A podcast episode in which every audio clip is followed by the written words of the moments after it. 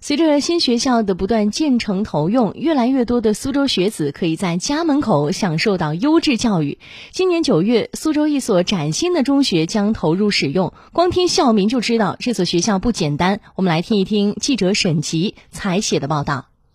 苏州市叶圣陶中学校将于本月底迎来首批学生，这是全国唯一一所以叶圣陶先生命名的公办初中。开学在即，叶圣陶孙女叶小沫为学校青年教师发来寄语：“苏州是爷爷叶圣陶的老家，像叶圣陶那样做老师的口号是苏州的老师们提出来的，如今这个口号已经传遍了大江南北。”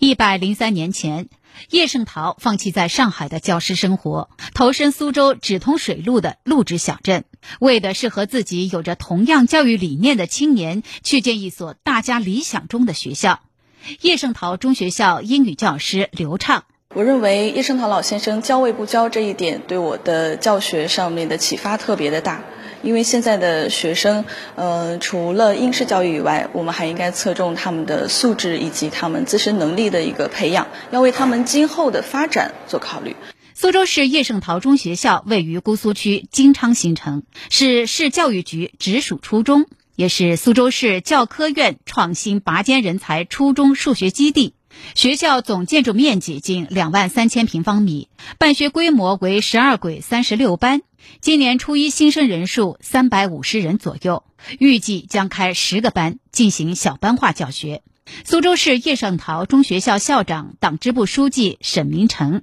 呃，为了这个新学校的这个发展呢，